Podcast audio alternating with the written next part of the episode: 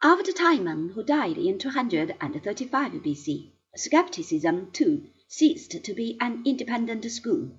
Instead, it was absorbed by the Academy, which preserved a sceptic bias for nearly two hundred years.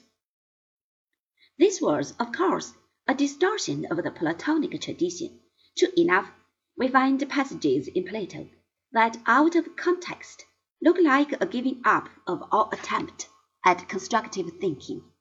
The dialectic puzzles in the Parmenides spring to mind, but dialectic in Plato is never an end in itself. Only if it is misunderstood in this way can it be twisted in a skeptical sense.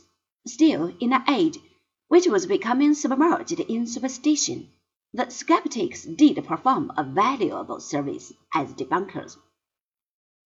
By the same token, however, they might well decide to go through the motions of some superstitious rites without feeling inwardly committed.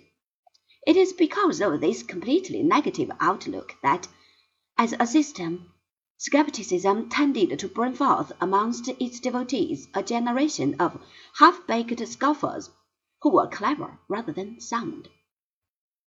During the first century BC, skepticism once more became an independent tradition Lucian, the satirist of the second century A.D., the Sextus Empiricus, whose works are extant, belonged to later skepticism, but the temper of the times ultimately demanded a more definite and comforting system of beliefs.